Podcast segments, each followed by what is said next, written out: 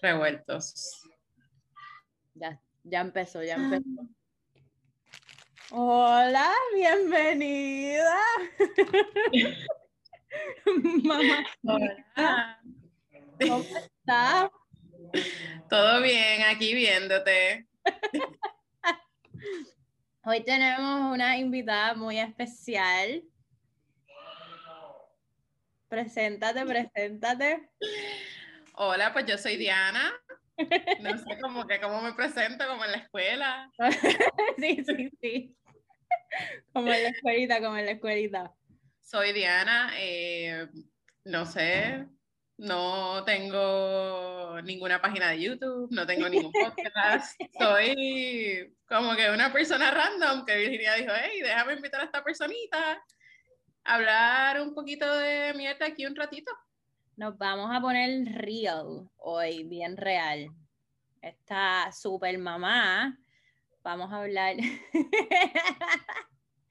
de el sexo después de tener un bebé.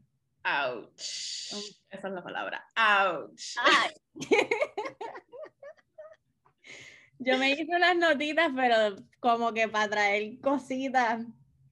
Pero el sexo, de hecho, lo que tú me mandaste los otros días ha sido como que de las pocas cosas que en realidad de eso no se habla. Ay, qué bello tener un bebé. Exacto. Y las hemorroides, y el dolor, y el no dormir, y los las pezones sangrando. ¿Por qué no hablan de eso?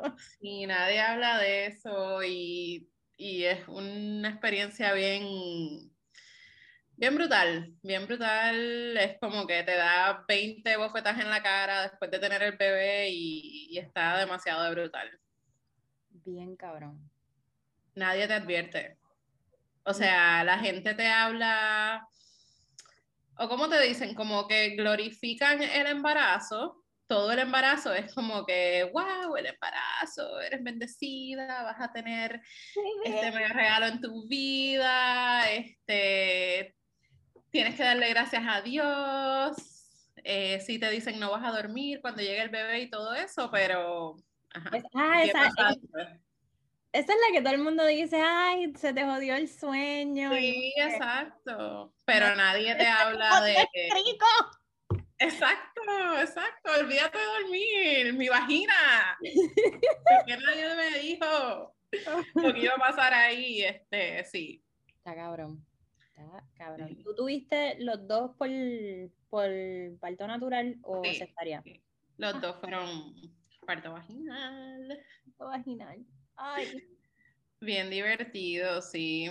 Este, gracias a Dios los dos fueron bien fácil. Sí. Digo, fácil en el sentido de que fueron rápidos. Este, ¿Cuánto? es Paulo, mi primero que es Paulo, yo llegué a la oficina del doctor y ya estaba en 5 centímetros. Eh, obviamente 10, para aquellos que no saben, es fully dilated, son 5 centímetros. Este, cuando yo llegué ya a la oficina estaba en 5 y, y cuando llegué a esa parto ya estaba en 7. Ok. So, solo me faltaban 3 centímetros y eso fue como en un lapso de unas 3 horas y media para llegar a los 10 y pues tener a Pau. ¿Viste fuente? No, No. me la rompieron en el hospital con un tubo gigante que te meten por el toto y te rompen ahí la fuente. Un líquido, cabrón, baja, caliente, sí, bien divertido. Ah, yo rompí Eh. fuente. ¿Nunca, ¿Tú rompiste fuente? Yo rompí fuente caminando en la playa porque yo estuve como, yo a mí se me atrasó el parto como una semana. Y como yo no la iba a tener en el hospital, yo la tuve en, yo la tuve en una piscina, en una, en una bañera. Con. Ok. Entonces, pues no Qué me nice. quedé en, juice porque ellas no creían en, en juicing. Ujú. De hecho, me dijeron come hielo, toma vino, come chocolate y ponte a hacer ejercicio. Y el ejercicio era que como yo estaba tan gigante, nada más podía como que caminar en la playa, que decían que como que era un poquito más heavy. Y a se me rompió la fuente y yo estuve 15 horas con contracciones esperando que... Sí, ya mi, a la final me yo, yo pujé, ahora que dicen los de centímetros, yo pujé en 8 centímetros. Ok. Que la, o sea, la cabeza ya estaba ahí y la partera me chequeaba y decía, no, tú estás en 8 centímetros, no, no puedes tener la bebé. Y yo, la bebé va a salir ahora. La siento, está ahí. Y ella, no, no está fully dilated, you can't, you can't. Y llegó como que la super, la, la patrona de las parteras y me chequeó y dijo, esta tipa va a tener el bebé ya, métanla en la bañera ya. Y ella me dijo, puede ser que te jodas toda, pero ya la bebé está ahí. Exacto. Por alguna razón, no, estuve 15 horas sin poder dilatar y tuve que pujar así. Sí, eso, eso es bastante común, especialmente en las primerizas. Digo, eso dicen, yo no soy obstetra, pero, pero sí he escuchado mucho eso. Sí, la muchacha, no, no, no, y la tipa, ella va a parir, yo, ya está ahí, o sea, a menos que esto sea un mojón vaginal, esto va a salir. y te cagas, eso te iba a preguntar, ¿te cagaste? No me cagué, eso es, bueno, tú lo sentiste, eso es como si te dieran la tota en una fogata. Literal. como que siéntate en una fogata como un, un s'more y, se te prende todo eso en fuego. Sí, es una cosa bien cabrona. Yo sí me cagué las dos veces. ¿En serio? Sí. ¡Qué cool! La primera vez que me cae en el primer parto, yo como que, rápido que me pasó, yo como que me cagué, estaba casi llorando, me cagué, ¿verdad? y el doctor, sí, pero eso no es nada es súper, a mí, todas mis amigas, yo quería cagarme, yo, porque como yo estaba en agua y yo no estaba sola, o sea, el papá de la nena estaba detrás de mí, yo dije, diablo, cagarme en esta situación sería excelente. para que él sufra algo, porque yo soy la única claro, Como que una diarrea explosiva o algo que le caiga en la cara. Y, yo decía, por favor, me quiero cagar horrible. Que él sienta algún dolor. No pasó. No, no se te No. Y después te hacen, a mí fue como que me sacaron la nena, me sacaron de la, de la bañera y me dijeron, ahora vamos a pujar la placenta. Otra cosa que nadie te dice. Ah, exacto. Vas a pujar al muchachito o a la muchachita y después vas a seguir pujando. Porque tienes que pujar la placenta. Exacto, no. Y después de pujar la placenta, te van a apretar toda la barriga, darte los benditos masajes, eso. Sí, sí, no, no acaba. Y en medio de todo ese dolor, te vamos a apretar la teta para meterte al chamaquito a que Exacto. a chuparte la teta. También. Sí, nunca acaba. Mi último parto yo le, yo le decía a Tatán, yo le decía, no acaba. O sea, ¿cuándo voy a parar de sufrir? Es como que la, la, el último fue inducido. La inducción, las contracciones, pujar al muchachito, que sientes que se te rompe el culo, este, pujar la placenta, los masajes, después pegártelo, es como que no paraba. Para después, para colmo, esa noche no duerme, porque el muchachito recién nacido la, es como que lo peor esa primera noche. La primera noche heavy. Pero sí. Está cabrón. Yo estuve cuatro horas después de que la nena nació y después me fui para mi casa y yo como que, ya, no me quedo una noche aquí. Y ella, no, no, no, ya estás bien. Cuatro horas y para la casa y yo, ¿qué carajo yo hago con esto? Es como que suerte. Pues vayan, váyanse para la casa con un dolor cabrón, sin dormir, porque la fucking 15 horas. Yo, yo como que vine a dormir como dos días después que pude como completamente desconectarme. Esa, esa primera noche, dos noches son horribles. Horrible. Y después, tú, lactaste un montón, tú estás lactando todavía, ¿verdad? Yo la, todavía siento que es eterno también, no sé cuándo voy a parar. Algún día. Pero sí, a, mi nene al primero lo lacté por más de dos años. Lo vine a destetar un mes antes de que naciera el segundo, porque dije, no voy a tener a los dos pegados, una en una teta y otro en el otro. No, no es para mí. Así que mi único break en el, en el último, en los últimos más de tres años ha sido un mes de sin lactar. Wow, wow, wow. Campeona. De más está decir que odio que en el sexo me toquen los pezones ahora mismo. Es como ¿En que. Serio? Ahora yo antes lo amaba, ahora es como que no me toques los pezones. Ni las tetas. Las tetas están off limits. ¿Qué? Sí. Sí, ya llevas un cojón de tiempo, cabrón. no, además de que sensación en mis pezones, ¿qué sensación tengo? Si mis hijos lo usan de chicle, como que cero sensación ahí. No sé si algún día volverá. si alguien sabe que me diga si eso vuelve, pero ahora mismo es como que nada. Sí, vuelve, vuelve. No, yo no, yo lacté un, un año. Yo no la, bueno, tampoco tuve dos bebés. Pero yo antes no tenía sensación en los pezones tampoco. Por, después de que tuve la nena, por un montón de tiempo, no tuve sensación en los pezones. Y ahora sí. Me tardó un montón. Ok, hay esperanzas. Sí, sí, pero, pero años. Y ahora, ahora es, antes yo a mí no me gustaba que me, me tocaran las tetas y ahora es como que necesito que me toquen las tetas para venir, como que algo, no sé, soplalas, lo que sea. algo.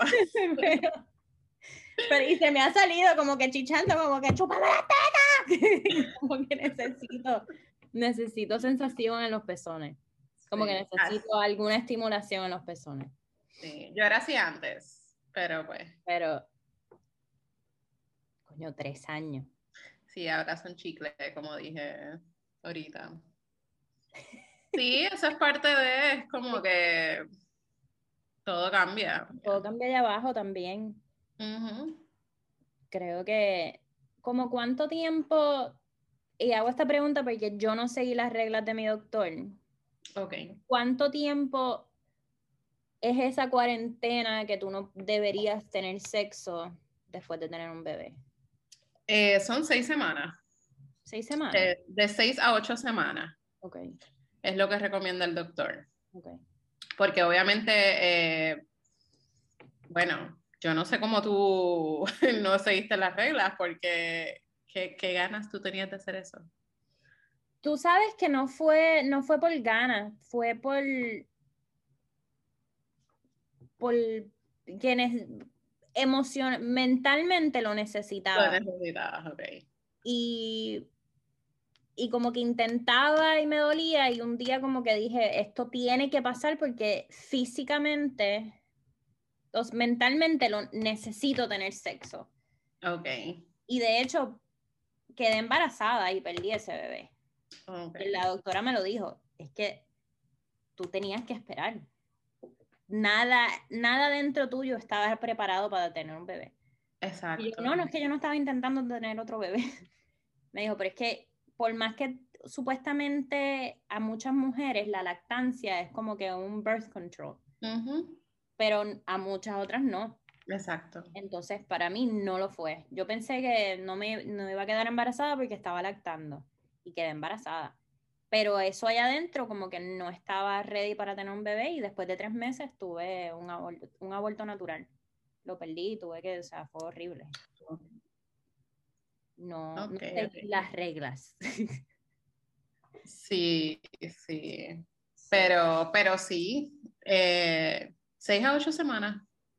Yo obviamente en mis dos, después de mis dos embarazos, en mi postparto, la seguí las reglas. Y como te pregunté, ¿con qué ganas? Porque yo de ganas, o sea, me tomó, me tomó bastante después de, de los dos embarazos. Y fuera de las ganas, aunque tuviese ganas, el área es como, te lo juro, que, que esa vaina se encoge. Eso se encoge después del tiempo porque era como imposible. Nosotros tratábamos y era como que, además de que el área se seca por las hormonas, cuestión de las hormonas, todo eso como que influye. No lo ubica. que Llega un momento que sí tienes ganas, pero tu cuerpo no, no encaja con tus ganas. Sí, eh, creo que es el, si no me equivoco, es especialmente cuando estás lactando, el estrógeno es. he leído algo así, con la, que tiene que ver con la lactancia. Exacto. Y pues no hace que, no, no lubricas, no lubricas. Y por más que te, por ejemplo, a mí me cogieron dos puntos, creo que fue uno o dos puntitos. Y con todo y eso, a mí, o sea, yo pensé eso mismo, se me, se me cerró, soy virgen de nuevo, porque no entraba nada, por más lubricante, por más, duele con cojones. Sí, duele. Duele mucho. Duele. Yo en este último embarazo seguí una página de una doctora por recomendación de una amiga que ella es sexóloga y se especializa en eso. Productos para, para ayudar en el sexo posparto. Oh, y ella tiene unos lubricantes especiales eh, que son precisamente para eso, para el posparto. Este, tiene unos juguetitos que también ayudan para eso. Qué cool. Este, y todo eso porque sí, es, es bien difícil y coger el ritmo nuevamente. Además de que tienes la presión del bebé, con qué tiempo, en qué momento, es, bastante complicado. Las hemorroides, si te dan, es horrible. Es horrible. Esto es the ugly truth. The ugly truth. Yo no sé si a ti te pasó, pero yo soy una persona bien, yo todo como que, si me afecta aquí, me afecta everywhere else. Y a mí el terror que yo tenía en la cabeza era devolverme a meter algo. Como cuando, yo no sé si, a mí me gusta el sexo anal, pero el sexo anal a mí me duele con cojones. Y a veces me, me, me da cosa como que entrar en, eso, en esas aguas porque estoy pensando ya maquinando la cagada. porque cuando tengo sexo anal me duele cagar. Como que quizás el sexo anal no me duele, pero después estoy pensando, mierda, no, voy a estar estreñida tres días porque tengo miedo de cagar. Entonces es como que ese mismo miedo de, tengo miedo de que me metan algo allá adentro porque sé que estoy apretada, que no estoy lubricando. Entonces eso da como un PTSD bien cabrón. Claro. Sí, además de que de por sí ya, ya uno está en un, en un estado mental que, que obviamente no es normal, o sea, es normal en la situación, pero que no es tu estado normal fuera del posparto. Claro. Eh, que es como que, que, muchos factores estresantes que se van acumulando. Y, y, ese es uno de ellos, además de que tú estás en el struggle con tu cuerpo. Si eres mamá por primera vez, estás como que conociendo tu nuevo cuerpo. Tú estás viendo como que esta no era yo. Claro. Eh, quizás estás viendo esas estrías, estás viendo esa piel flácida, eh, esos rollitos de más y, pues estás aprendiendo a amarte poquito a poquito, más todo eso. Sí, es, difícil, es difícil. La, la, mamá que te diga que no es difícil, no, I don't buy it, porque yo creo que, que para todas es difícil. Sí, es difícil, lo que pasa es que es bien difícil también hablar de eso, porque a menos que lo hayas pasado, en verdad no, nadie te puede entender, ni tu pareja, en verdad, por más que uno pueda hablar, porque la, la comunicación es súper importante, especialmente en un, en un, proceso como el que estás pasando, cambio de cuerpo, un nuevo integrante a la familia. El sexo no es ahora cuando tú quieras, es cuando podamos o cuando mi cuerpo pueda, porque yo, es como dijiste, o sea, mi mente quiere, pero mi cuerpo no puede. Entonces la comunicación es súper importante, pero las mujeres en sí como que no hablan mucho de eso son bien pocas. La, yo tengo muchas amistades que tienen hijos y, y es un tabú ellas mismas como que hablar de qué carajo les pasó allá abajo, cuando, hace cuánto no chicho con mi esposo porque no quiero, no puedo. Emocionalmente, físicamente no puedo. Sí, no, yo, por ejemplo, yo, I'm an open book, yo como que más con mis amistades y eso, es como que yo siempre les contaba y, y, también tengo amistades que, ¿sabes? Que me han contado, pero sí, es bastante tabú y más porque las personas siempre quieren poner este perfect front, like, todo está bien, estoy manejando todo bien, aunque me esté muriendo por dentro y no sepa qué carajo estoy haciendo, todo está bien. Claro. Este. Idolatrar el, el de esto de, ay, eres mamá, qué bello, congratulations. Yo tengo que trabajar en mi poker face cuando alguien me dice, voy a tener un bebé. Yo, You sure? Literal. Tengo que hacer como que. "Ah". Porque Sí. siempre mi primera, mi primera reacción es como que negativa y está mal también, porque es como que. Ay, ¿en Para mí siempre es como que estás segura. Exacto, es como. mm, Es como que si no estás segura, tienes opciones. Y, y, por ejemplo, yo amo a mis hijos, pero mi mejor amiga y yo nos pasamos jodiendo. Es como que, fuck these kids, mano. Esto está cabrón. Y tú sabes lo peor, we did this to ourselves. Es como que nos pusimos en esta situación bien cabrona que, que mano, es gratificante, pero es, es un trabajo bien difícil. Bien difícil. Física, es de todo, de todo, de verdad que. Está cabrón, está bien cabrón. De, ¿Hace cuánto tú no duermes? Bueno, como que dormir así bien. Cuando mi nene mayor empezó a dormir toda la noche, que fue después de destetarlo, Ujú. de un poquito para atrás a la conversación, estuve como un mes de paz sin dar teta, Ujú. pero ya estaba con ocho meses de embarazo. Como que ¿quién duerme bien con ocho meses de embarazo? So, de dormir bien, que te pueda decir así brutal, desde antes de estar embarazada, al principio de mi embarazo, Sí. más de tres años. Pero tengo fe que pronto, Pronto, pronto. Cuando otro pronto pasará. toda la noche. Aunque ya ni me hace, es como que ya estoy acostumbrada a depilarme. Sí. Con los, ¿Cómo? Los nenes aquí así. en las cosas. Sí, no, así yo duermo dándole la teta porque dormimos los cuatro en la misma cama. Mi nene grande duerme en su cama, pero siempre se pasa como a las 3 de la mañana. So, sí, es bien divertido. Ah, eso es un tip. A chichar cuando los nenes están durmiendo. Aprovechar el schedule it. El nene va a tomarse el nap. No, siempre es como que en los nap times. Sí, mano. Nosotros tenemos como un matrecito y siempre nos, si ellos están durmiendo distraídos jugando, nos vamos a un cuarto random con el matrecito, nosotros ahí. ¡Eh, hora del matrecito! Vamos a chingar. Están ¡Qué distraídos. Me encanta. Así, así nos vamos. Me fascina. Ser creativo porque está cabrón. Sí, porque no hay de otra. Está brutal. Ah, que estabas hablando del sexo anal. Ujú. para mí también, que, que a mí también me encanta. O sea, para mí es como que un must. Y con mi primer embarazo, a mí no me dieron hemorroides. Con el segundo, sí. O sea, horrible. Fue la peor recuperación del mundo. Uf. Se me tardaron como tres, tres semanas, casi un mes en irse, loca. Horrible. Wow. ¿Y qué hiciste? Sí. Como que cremita. Eh, no podía acostarme estaba en la bañerita de mi nene con el agua tibia. Eh, bueno, de todo. Lo intenté todo. Wow. Pero sí, fue, fue horrible esta recuperación.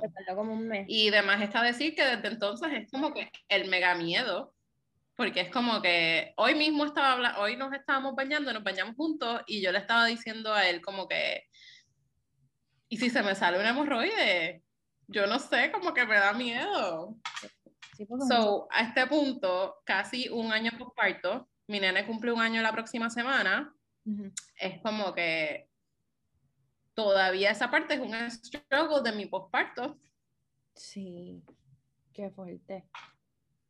Porque, diablo, es que un mes está cabrón. A mí me salieron bien poquito con la nena, bueno, con la única. Y la partera me dijo que me pusiera como que unos supositorios de vitamina E. Eh, Ok, sí. No uses Preparation H, usa unos supos, o sea, una, corta la, la vitamina E que es como un gel cap y métetela en el, por el culo. Y entonces me, yo cogía como unos, ah, esos otros. Yo no sé si, si, que tú, que, si tú te ponías cositas o compresitas en, en la vagina, yo tenía que poner unos cótex, llenarlos de, ¿cómo se llama? Witch, ¿Cómo se dice witch hazel en español? El witch hazel. ¿Sabes cuál es el witch hazel? No sé cómo se dice, pero sé lo que es. Pues llenarlos de witch hazel completos, meterlos en el freezer o en la nevera y ponérmelo. Ahí que creo, si no me equivoco, ahora hay unos panties de posparto que tienen unos gels que tú los congelas para aliviarte eso ahí abajo. Pero el witch hazel tiene propiedades de, o sea, te sanan, te son sí. como healing. Entonces ayudan a.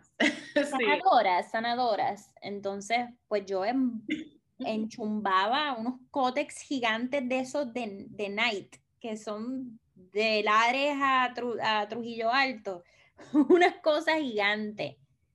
¿Quién carajo quiere chichar con un cótex tan grande puesto? Literal. Y uno con los pads esos de, la leche, con los... Llenos de leche. Oh. Yo a veces me levantaba cuando dormía con la nena, me ponía como que los pads esos dentro en el otro, mientras le daba esta teta, y amanecía con un pad en la cara. como que se me salían del pastel. Era... Horrible. No es lindo, no es lindo. Es un cojón de de dolor. Sí, uno es un desastre. Un desastre. Casi con un pamper, pues, bueno, ahora vienen pampers, literal, postparto. Con eso mismo, con el witch hazel en esa área pues mira, para, para. Bueno, yo tuve y un también 14 unos años. Yo en 14 años han sacado No, ahora hay un montón de cosas. Sí, antes. Los productos de Freedom Mom, que son brutales. Ok, ¿cómo se llama? Pero sí, este, Freedom Mom. Freedom Mom. Sí, ellos tienen productos así postparto para mamás y tienen Frida Baby, que es la línea de todas las cosas de bebé que son las mejores del mundo. Wow. Así que si alguien por ahí va a tener bebé, está en esas, pues ya sabe que puede buscar. Es buenísimo de postparto y para bebé. Ok. Este, pero sí, uno es cero atractiva. Es como que los pampers, las, tetas llenas de pads, este, las ojeras que te llegan hasta acá. Dios mío. Horrible. El corrientazo cuando te baja la leche. Uf, horrible. Y yo me imagino que ahora, y perdona la ignorancia, pues han pasado 14 años, cuando yo empecé, cuando yo tuve la nena que yo lactaba, no habían sitios. Yo me sacaba la teta en cualquier parte y en el trabajo me tenía que encerrar en un stall del, del baño, sentarme en el inodoro con mi backpack que era la, la maquinita, ponérmela mientras me comía mi sándwich, llorando así. Metía sentada en el inodoro, sacándome la leche con mi loncherita para meter la leche en la loncherita, comiéndome un sándwich ahí de peanut butter and jelly para salir de nuevo y seguir trabajando en un front desk y no, no chorrearme toda. Claro, sí. no había sitio para para uno sacarse la leche. Sí, obvio, antes no era lo que es ahora. Y, o sea, y todavía falta mucho, pero ahora hay mucho más awareness de, de lo que es, tú sabes, la lactancia, el posparto y demás. Por ejemplo, te vas a plaza, hay un salón de lactancia. ¿En serio? Sí. Wow. Sí. Por los baños hay un salón de lactancia. Progreso. Que, que también, pues, obviamente yo me saco la teta donde sea, ya es como que del pueblo de Puerto Rico, pero tú sabes, hay personas que no es como que teta, toma, whatever, I don't care. Sí, Ya a este punto es como que whatever, pero, pero sí, hay mujeres que no se sienten cómodas y, y en muchos lugares tienen ese espacio para poder hacerlo un poquito más privado. Sí. Sí, no, yo me acuerdo que, que, cuando yo salí, mi, mi papá y mi tía, mi familia vino a visitarme para conocer la nena el mismo día, que cuando yo regresé a mi casa, ese mismo día ellos llegaron. Y yo, ese, nos fuimos a Target, nos fuimos para yo no sé qué, a comprar pampers, esto, lo otro. Mi papá me quería dejar como que toda equipadita y yo en todas partes sacateta y él... Y me compraban cuantas sabanitas hay. Y yo, quítate esa sabanita que hace un calor cabrón, deja que la en la teta. Y yo, Dios mío, estoy lactando, no estoy haciendo otra cosa. Antes sí, era. al principio sí. No, y hace 14 años. Y obviamente. Los padres también. Yo tuve ese struggle también con mi madre. Era como que me tapaba. Y yo, como que, mami, por Dios, no me tapes, no lo tapes, no lo vas a asfixiar mientras está comiendo. Está asfixiado, sí. Y es que se pegan ahí con las manos y todo. Sí, bendito.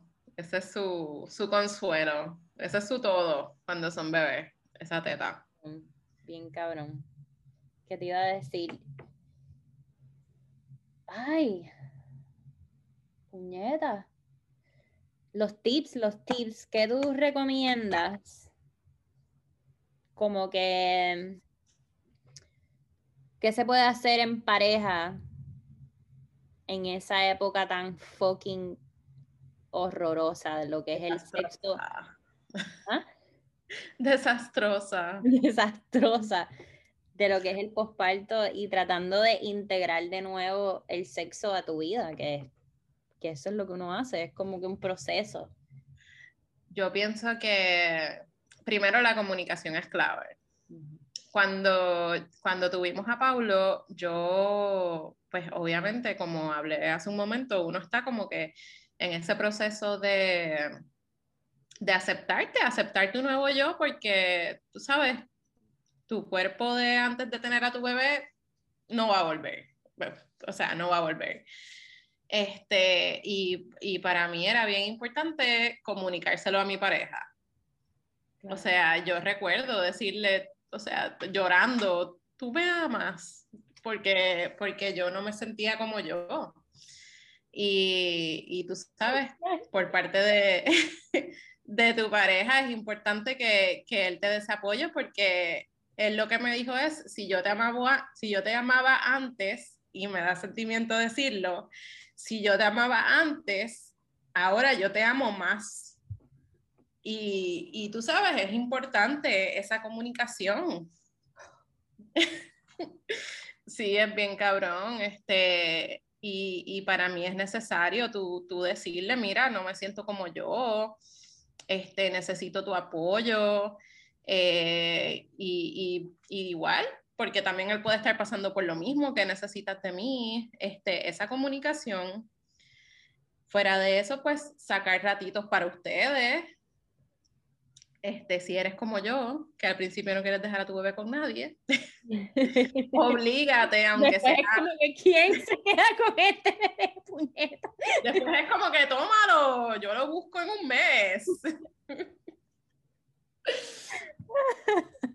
Pero, pero sí, este, saquen ese ratito, váyanse aunque sea una hora. En una hora vayan, cómprese dos palitos, estacionense frente a la playa y dense los dos palitos solos. Este, cuando te sientas preparada y tu cuerpo esté preparado para retomar tu vida sexual, que puede tomar meses, no esperes que sean las seis semanas que te dijo el doctor Pueden que sean tres meses, pueden que sean cuatro, pueden que sean seis, puedes, tómate tu tiempo cuando tú te sientas lista. Pero cuando te sientas lista, pues, tú sabes, recuerda cómo eran antes. Este, escápense, escóndanse en un rinconcito y... Y también durante este proceso yo creo que, o sea, es, es muy importante que en, eso, en ese espacio que uno se está dando para que su cuerpo catch up to you. Tener intimidad, porque claro. no necesariamente la intimidad es puro sexo, como que intimidad física, empezar a besarse en lo que es masaje, un poquito de tiempo exacto solo, desen unos palitos en el carro, aunque no termine en penetración, pero como que es importante darse amor porque si no se crea ese resentimiento. Exacto. Y el resentimiento, yo estaba ahorita hablando con Roberto, porque hasta hoy, mis 34 años, yo me vine a dar cuenta, yo siempre que a mí me dicen, como que, ay, ¿cuándo vas a tener otro bebé? O qué sé yo qué más. Yo toda la vida he dicho, ni para el carajo, para quedarme sola con otro niño.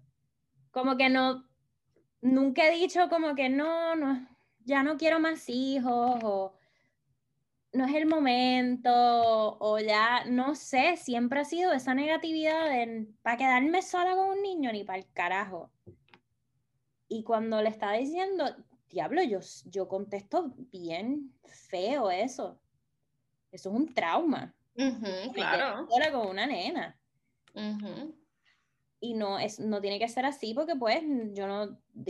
Y inconscientemente yo creí como que un remordimiento, obviamente no a mi hija, yo a mi hija la amo, lo más hermoso que me ha pasado en la vida, pero al ser mamá, como que ese pensamiento de volver a ser mamá, es como que tengo que empezar a verlo diferente, porque tengo un resentimiento que yo mismo, yo misma creé por la situación en la que, pues, no surgieron las cosas como que hablar, la comunicación no estaba, la intimidad no estaba. Y eso es bien importante. Este, estabas diciendo, estabas hablando sobre, sobre cómo reaccionas cuando te preguntan sobre ah, otro hijo. Claro, que, que hablo en vez de sonar como que no, no, no quiero hijos, en verdad no es. Sueno con un resentimiento bien cabrón. Como que, ay, vamos a tener un hijo para quedarme sola y tener que pasar por todo eso de nuevo. Y hoy me di cuenta, hablando con Roberto, como que yo le dije, diablo, yo sueno así. él, sí. Y él sí, un poquito. Eso fue lo primero que me dijiste. De hecho, me lo has dicho como cuatro o cinco veces cada vez que te, como que te he mencionado hijos o algo así. Tú me sales como que, y yo, mm, sorry. Y él, pero te diste sí, pero sí, es un trauma. es un trauma por haber, o sea, no sé por lo que pasaste, pero obviamente si, si tuviste que, que criar a tu niño sola, pues me, me imagino que fue sumamente difícil.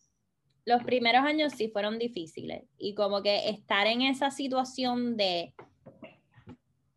con unos pads con Witch Hazel y haber perdido un hijo y después que te las peguen. Era como que todo. Yo sentía que este monstruo que yo me había convertido por tener un parto como lo tuve, que esas fueron las razones por las que me fueron infiel, como que me veo así. Entonces, como que te sentiste que fue tu culpa cuando fue culpa de él por ser un imbécil. No le quiero decir imbécil, tampoco lo quiero como que... Básicamente. o sea, le tengo un respeto cabrón, es el, papá de mi nena y es un padre excelente. Pero en ese momento como que culpo todo. ¿Y te culpaste? La recuperación, como que porque mi cuerpo no avanza? Si ya yo estoy mentalmente, ya yo estoy aquí. Exacto. porque sigo acá atrás? porque sigo sangrando? porque me veo así? Porque como que yo quería ya estar acá y mi cuerpo todavía me decía, no, no puede. Entonces como que espérame, no me, no te vayas con otra, yo estoy ya, ya llego, ya llego y mi cuerpo, y tu cuerpo, sí, mija, sí. Sí, hold my beer. Como que no me hacía, sí, está bien. Sí, sí, es difícil. Y eso se me quedó aquí como que, hijos, ni pa'l carajo. Y así reaccionas, como que, no, never. Never. Pero la razón en verdad es porque no quiero, no, lo, no quiero tener otro bebé, pero no, mentalmente como que me lo vi de esa manera. por y le, echo la falta, le echo la culpa a la falta de comunicación y como que todo este proceso de, del sexo en el posparto que, que nadie me avisó, como que nadie me dijo como lo difícil que, va, que iba a ser y, la, y las herramientas quizás como que para que eso fuera un poquito más soothing. Y tú eras súper el awareness ahora del posparto jamás es lo que era hace cuánto, 14 años. Em, que pues es un, es un, factor importante social que, que pues en ese momento no, no, no estaba a tu favor yo me acuerdo mis tías comprándome unas fajas que tienes que ponerte esto y yo, ¡Ah! es que yo no puedo bregar con esto. No, pero es que te vas a ver fea y yo como que con una presión así como que, pero es que yo no quiero ponerme esta faja. No puedo respirar, estoy lactando. Peínate el pelo y yo lo menos que quiero es peinarme el pelo y uno ahí con leche y vómito en el baba de la bebé, caca en las manos es duro. Es duro. Y todavía la presión social de, de, recuperar tu cuerpo es como, es absurdo. Y estas mujeres en las redes sociales que tienen un hijo y se tiran fotos y es como que... Perfecta, perfecta. Tú acabas de dar vida, tu cuerpo estuvo nueve meses como que creando vida. Give yourself a break. Sí. Yo me he dado un break. Glorioso. Estoy en postpartum break. Exacto. Voy a seguir en postpartum break. Dándole a tu cuerpo la oportunidad. Sí, sí, él está adjusting todavía. ¿Qué, ¿Qué, tips darías tú para, para esas mujeres que están o buscando o por tener un baby. Yo diría eso mismo, full la comunicación. Eh, y darte tiempo, mano. Eso mismo. Yo nunca, nunca me di, nadie me dijo lo difícil que iba a ser recuperarme. Y no estoy hablando de, volver a hacer un site, no estoy hablando física, mente estético, estoy hablando de, de tu cuerpo, o sea, lubricar de tu cuerpo las heridas, sanar, porque son heridas afuera, son heridas adentro, es tu, tu estómago tratando de nuevo tu, todos tus órganos. órganos acomodándose, literal. Acomodándose de haberse expandido. Eh, nadie, nadie me dijo que, que eso sí iba a tardar tanto y que cada persona es diferente. Como que te tienes que dar tu tiempo de, volver a ser no quien eras, porque honestamente yo no creo que tú vuelves a ser quien tú eras nunca más. Never. No. en ningún sentido, en ninguno. Cero. No, no vuelves a, a ser quien eras. Em, so yo, yo digo tiempo, date tiempo, no seas tan dura contigo mismo, contigo misma. Yo, yo fui muy dura conmigo misma. Y, y quizás las etapas pasan años, porque yo volví a hacer como que todo volvió a su sitio y no sé qué, pero a mí me tardó mucho tiempo, como lo mismo que estábamos hablando de los pezones. Hasta ahora fue que yo vine a tener sensación en los pezones. Como que de nuevo, de que me excita, que me gusta que me toquen los pezones, etcétera, etcétera. Antes no. Em, ahora yo super TMI, pero ahora yo me encharco más que en mis 20. a los 20, 20, yo, no, yo era un desierto de Sahara. yo pensaba que los 20... eran las pagas de heno. Por ahí, los tumbleweeds. Sí, yo, el tiempo, el tiempo pueden pasar años que tu cuerpo sigue cambiando. Yo pensaba que en mis 20 yo me mojaba mucho. Ay, por Dios, ahora es que yo me mojo, que tengo control de mi cuerpo, que tengo los mejores orgasmos, como que uno, el cuerpo de uno empieza a cambiar y sigue cambiando. Yo hablo de eso todo el tiempo con mis amistades. Como que a los 20 años uno ni sabía chingar. Tú ni sabías chingar. Sabía. Yo no sé qué ahí el... Pero esos son otros temas. otro episodio. Bien cabrón. Yo ahora es que tengo de, de unos años acá, como que mi cuerpo y un poquito más de aceptación como que por las estrías, por la, ahora a mí no me molesta que me toquen la barriga, no me, no me molesta si estoy más gorda, estoy más flaca, como que cuando estoy teniendo sexo es como me siento cabrón. Y antes no. Después de, de haber tenido la bebé, como tú dijiste, como que en ese, siempre las tetas me las sentía como que caídas por la lactancia, como que nunca me sentía cómoda. Y, y ya es algo que...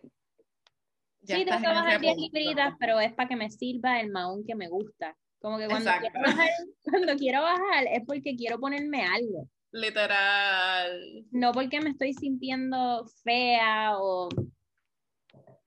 Siempre me, me pasa como que eso, quiero bajar 20 libras, 10 libras, pero es porque me quiero poner algo específico. Yo soy igual, yo quiero rebajar por mi ropa, no por mi pareja. cabrón, exacto, exacto. Literal. So, eso mismo, como que date tiempo, porque yo pensé que los 20 eran chéveres, los 30 vienen, y estoy loca por los 40. Los 40 van a estar brutales. Ahí sí que, que dicen que uno se pone más bellaco todavía, así que no sé cómo vendrá eso. Eso dicen. Bueno, mamazota, gracias por tu tiempo y tu mama knowledge. Gracias a ti por, la invitación y el espacio para, hablar un ratito. Para hablar de estos temas que nadie toca, que son tan necesarios porque nadie sabe lo que le espera después. Cabrón. Sí, es verdad. Así que, gracias, Hay que tener una pancarta, así como, ¿Are you sure? Cada vez que te digan, voy a tener un bebé, mm, aquí la lista. Entrégale un cótex con Facebook. que se repita. Hacemos un part 2. Sí. Dale. Nos vemos, gracias. A ti. Bye, igual.